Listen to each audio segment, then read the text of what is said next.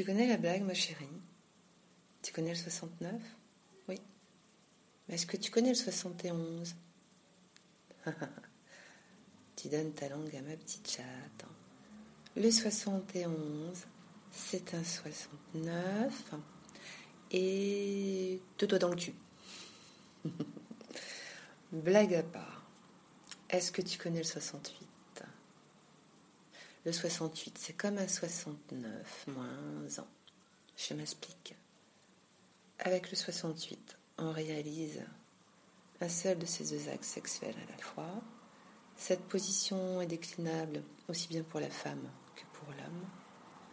Ton homme est allongé sur le dos, les genoux légèrement pliés. Ils servent de dossier en quelque sorte. C'est lui qui va te faire un cunilingus. Tu te glisses ensuite sur lui. Tu es allongé sur ton mec, sur le dos également.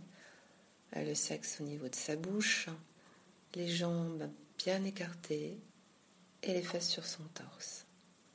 La tête en arrière, retenue par les genoux de ton partenaire et tu peux profiter pleinement de la gâterie sans t'inquiéter de savoir si ton type apprécie également ce que tu lui fais.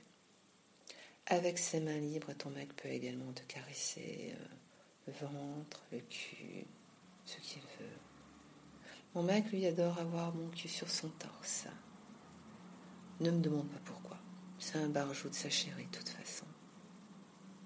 Mais ton homme peut aussi satisfaire en 68. Il suffit d'inverser les rôles. Évidemment, mon mec, comme tous les mecs, il est lourd. Alors je lui dis de se tenir sur ses avant-bras. Comme ça, je ne peux pas vraiment lui sucer la queue. Alors je lui lâche la base de ses couilles. Hum, j'adore, tout en le branlant. Elle aussi aime ça. J'ai ses couilles sur mon visage. Je mordis la base de sa queue. Ça le rend dingue. Après, on peut enchaîner sur un 69. Et pourquoi pas un 71 Avant une bonne sodomie. Hmm.